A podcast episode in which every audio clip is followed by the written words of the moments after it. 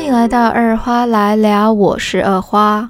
好，我今天这样声音有没有比较正常一点？上一集想说要来分享一些比较励志的故事，所以就比较轻快一点，有那种 lift your spirits 的感觉。殊不知被我妹嫌弃了，她说我那样好人格分裂，很像是糖果姐姐在做故事分享，所以我今天就还是回到这样懒散的态度。哦，我最近真的好懒散哦，不知道是眼睛不好的关系，整个无心工作，然后每天都好想睡哦。现在已经进入十一月中，理论上澳洲就雪梨这边应该已经是春天，九、十、十一，下个月再两个礼拜就要进入夏天了。可是今年的天气感觉一点都不夏天，也一点都不春天，我感觉好像到现在还没有听到春雷响，所以天气就一直没有温暖起来。诶，说到这个。我要跟你们介绍，因为台湾现在开始冷了，对不对？我真的很想跟你们介绍我去年，因为去年冬天雪里也蛮冷的，然后因为我们又封城，所以花很多时间在家里。我真的很想跟你们介绍去年保我过冬天的小物，但是这需要实际操作，需要 show and tell，我没有办法用用声音来跟你们讲。先跟大家预告一下，为了新书宣传呢。我们会办一个就是线上，应该是 FB 的直播，大概是下个星期或下下个星期。所以不然这样好了，在那个 FB 正式直播，就新书宣传直播之前，不然我们先来试直播一个冬天暖物介绍好了。好，这是我自己的梦想，会不会实现再说。是的，没错，今天就是要来介绍一下，在十一月八号已经正式上市的书。叫做澳洲认真使用须知，好，副标题叫做一枚资深澳客的真情分析与随性采样，好长哦。关于这本书的书名呢，我是一点呃一点头绪、一点想法都没有，我就是整个直接甩锅给我的编辑，让他去想。对于他想出这个书名，我真的佩服了一万遍，而且是越想就越看越佩服他。因为它定这个使用须知，先说哈，这一本书呢，完全不是传统的旅游书，就不像 Lonely Planet 或者是那种旅游攻略，会带你去去什么坐地铁啊、吃美食啊、购物攻略，或者是什么秘藏宝呃秘藏打卡景点这种。也不是在说澳洲不好，就是也不是在嫌弃他们的书。所以，如果你想要看的是旅游攻略，或者是想要看我骂澳洲呢，可以直接 pass。有这样宣传的吗？出出版社会生气吧？好，那不然先说适合读这本书的有哪些人好了。呃，基本上可以分成三大类。我先说大类，然后我们再说原因好了。第一大类呢，就是准备去澳洲的人，或者是你正在澳洲短期或长期居住的人，包括留学生啊、打工度假啊，嗯，到澳洲来短期进修，或者是跟我一样已经移民到澳洲的人。第二大类呢，就是你曾经来过澳洲旅游，或者是有计划想要来澳洲旅游的人。第三大类是你短期内没想要来澳洲，或长期也没想过要来澳洲。至于为什么，我等一下会说。所以这样说起来，基本上就是所有人都适合，也应该要读这一本书。这样可以了，然后出版社啊，接下来就是要说一下这本书，然后解释一下为什么。这这几大类人呢，应该要来读这一本书。第一类呢，你准备要来澳洲短期或长期居住，或者是你已经来到澳洲，准备要在澳洲短期停留和长期生活的人，因为呢，我常常被人家问到说，哎，你能不能说一说，介绍一下澳洲的文化风俗啊、生活习惯等等？呃，如果我去的话，有什么要注意的地方？我应该要带什么衣服啊？可是这些很多事情都是没有办法三言两语，或者是弄了一个什么座谈会就可以一口气讲完的。很多事情都是你遇到了才会觉得说，哦，诶，为什么会这样？或者是说，嗯，为什么他们不跟我们一样那样子做？但虽然我们都知道啦，虽然我们都知道这是不可能。一两三言两语就讲完的，可是就总是还是会很想要有一点行前的心理准备，或者是行动准备。毕竟将要抵达一个未知的环境，那个未知的环境，里面的人呢，他们成长的过程啊，还有整个社会系统，是我们不熟悉也不知道的，就会觉得啊，那他们会不会跟我不一样啊？或者是我会不会跟他们不一样？嗯，文化冲击这个名词呢，常常被拿出来讨论，但是。我发现我们比较少提到的是，其实，在真正受到这个冲击之前，我们都会经历一段一个文化迷雾的时期，就是不知道怎么样是。叫做融入这个生活。我们常说入境随俗，可是那个俗到底是什么？其实一开始我们是搞不清楚。那在搞不清楚的状况下，就会觉得有一点不安。那这种不安的心情就会让我们生活的不是很自在。当然，有的人可能就觉得，哎，没关系啊，我就照我自己想要的生活方式过就好了，干嘛要想这么多？的确没错，只是有的时候，尤其是当你在这个文化里面需要长期的生活的时候，照自己的方式过生活。然后啊，没有特别去了解别人的方式的话，有的时候就很可能造成一些误解。那这些误解就很容易让我们在生活啦、交友啦、人际啦，甚至工作上面就没有那么顺利。可是这些其实是可以避免，可其实是不必要的。其实只要花一点点心思去稍微了解一下，去了解一下人家的俗是什么，就会让我们的生活反而变得更自在、更轻松，也更顺利。我觉得是很值得的。那再来说，想要来澳洲旅游的朋友啦。呃，像一开头说的，我在澳洲真的就是过日子，我我不是旅游达人，所以这本书没有办法像达人带你游澳洲，跟你说去哪里吃美食啊什么，市面上跟网络上一定找得到很棒的这种资讯。但是我相信，在这个世代、新世代的旅游，旅行者的心态已经不一样了。旅行的目的呢，除了玩的量以外，大家也都很追求值的提升。我们现在你出去旅行啊，有某种程度是抱着想要放松、换换环境的心情出去，可是常常觉得出去一趟回来，好像没有放松到，反而觉得更累了。那很多时候其实就是因为那个心境并没有转换，变成我不管走到哪里，到哪个国家，到哪个地方，我的思考方式还有看东西的焦距还是原本的样子，所以其实并没有真正体验到那个目的地所带给我们的一种不同的刺激，还有心态的转变。所以现在很多旅行者，我相信其实更想要在走马看花以外，看见一些更深层的东西，进而引发我们自己对自己的认识也好啦，或者是一些不一样的思考。这是现代的旅行很重要的一种收获。所以这本书就是希望提供一些线索去解读。你到达澳洲之后的所见所闻，还有一些亲身经历的经验，因为毕竟在一个完全未知脉络的情况下，我们很容易忽略看到了什么，或者是没看到什么，就是这样子一天天就过了。但是没有办法去激发我们去思考，诶，为什么他们是这样，又为什么他们没有这样？比方说呢，嗯，比起告诉你去哪里购物，在这本书里面，我写的是为什么我们在澳洲。街头或者是购物中心里面，可以看见欧美、亚洲那些全球连锁品牌，可是，在街上你很少看到连锁咖啡店，为什么呢？那你就要去看书。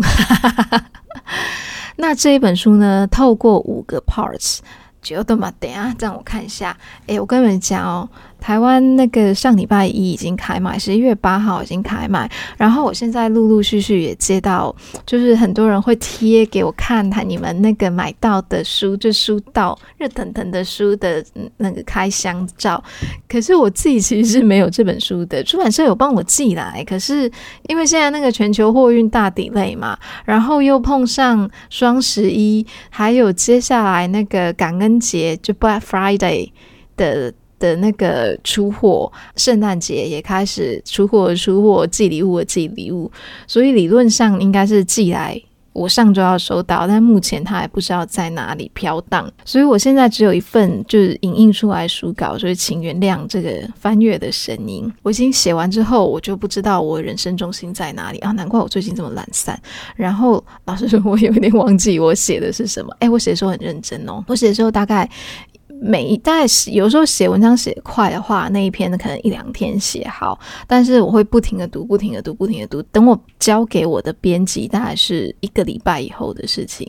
但是写完之后，我真的 脑袋不知道怎么了。好啦，反正这本书呢，就是分成五个 parts 啊、第一个 part，我跟你讲，其实这五个 parts 还有这个整个书的文章的编排，就顺序编排，也都是交给我的编辑伤脑筋的。他真的很伟大，编辑好辛苦哦，在这里帮他们呃争取加薪，还有请大家用力的买书，因为出版业真的不好赚，所以呃呃支持出版业，请。踊跃买书，就是两三百块吃一个简餐差不多，但你吃完就拉掉了。这本书你买的时候它会在那里，而我拉屎的时候还可以拿起来看，是不是很超值？好吧，这本书就是分成五个 parts。第一个第一 part 呢，在讲那个澳大利亚大不同，就是稍微讲一些很很明显的不同。然后第二个 part 呢，我们就进入澳洲模式。第三个 part 呢，讲的是。Down Under 的普普通日常，至于为什么叫 Down Under 呢？书里面就有解释。再来一个 part 呢，最后一个，一二三四，对不起，第四 part 呢，虽然我们给的标题是“小小澳洲人养成班”，那个时候我们想这个标题的时候也是挣扎了一会儿，因为不知道为什么很多人看到就是跟小孩有关的就会自动弹开 “Excuse me”，我们当妈的人也是。正常人也是一样生活在这个世界的人，我们眼里看出去的东西也是正常在发生的，好吗？不要这么排挤当妈的人嘛。所以，反正这怕呢，虽然叫做小小澳洲人养成班，可是呢，讲的比较是澳洲的教育，还有教育怎么样影响澳洲人的现澳现代澳洲人的思维跟行为。最后一个怕呢，叫做澳洲限定极端篇。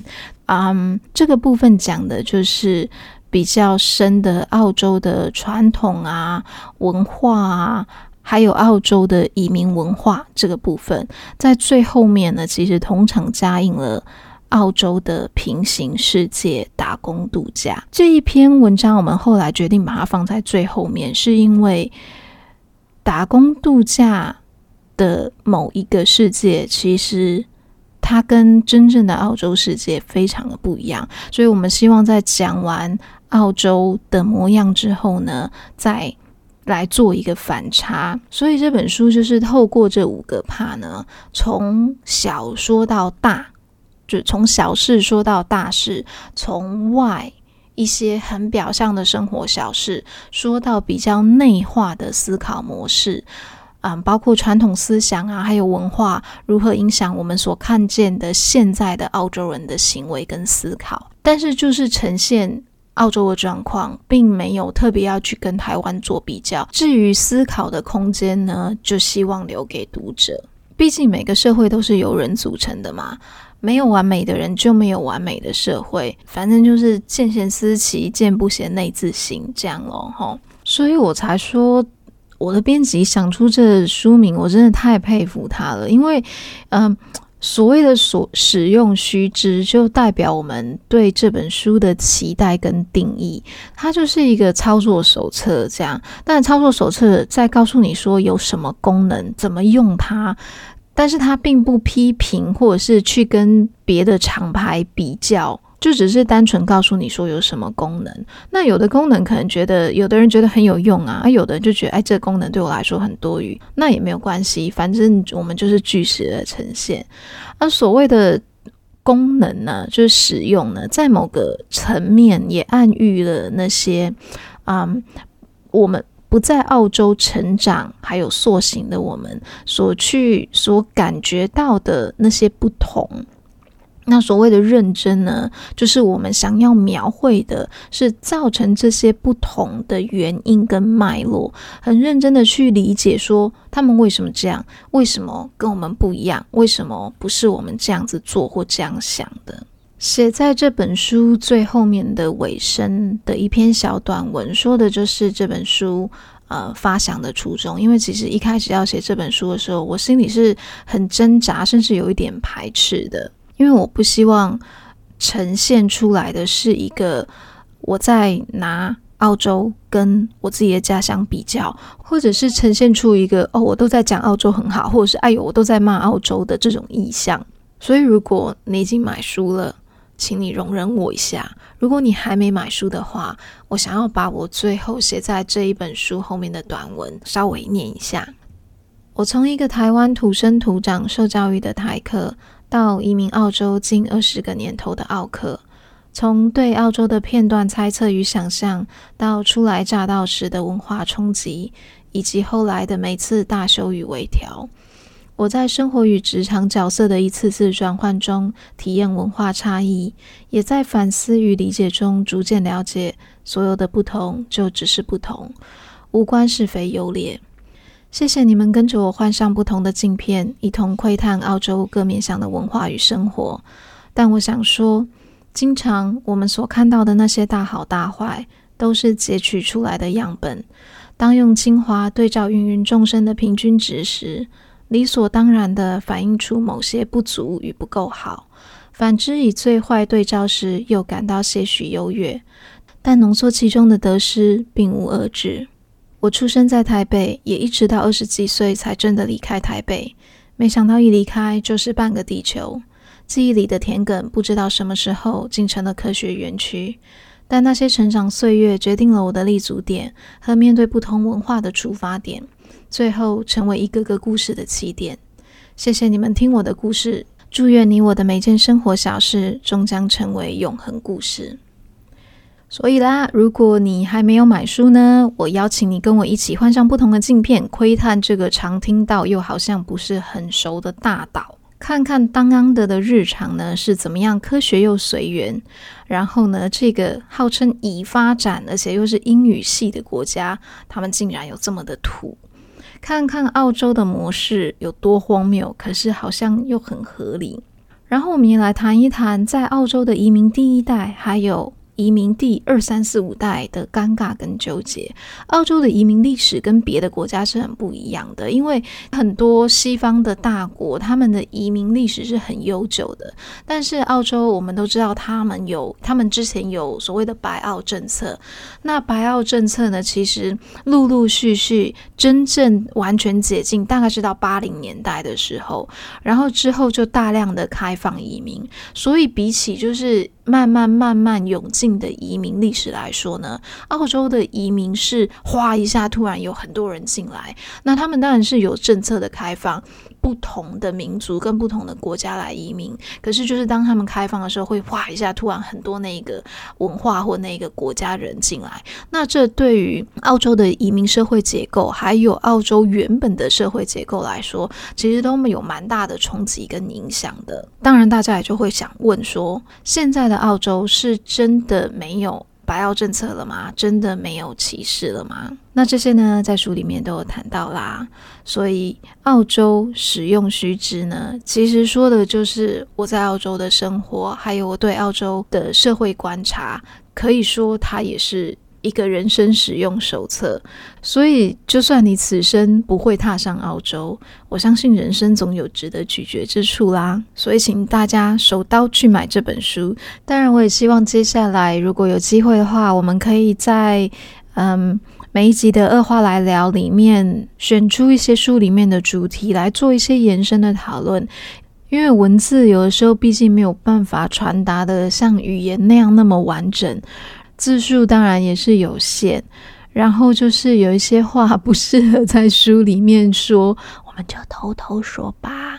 好啦，今天的二话来聊就聊到这里啦，请大家多多支持《澳洲认真使用须知》这一本书，现在已经可以在各大网络平台、博客来、金石堂、诚品、读册买到。电子书会在十二月初的时候上市，我会把详细的买书资讯放在这一集二花来聊的链接里面，或者是你也可以到。我的粉丝专页找到更多的买书资讯，二花来聊，我们下次见喽。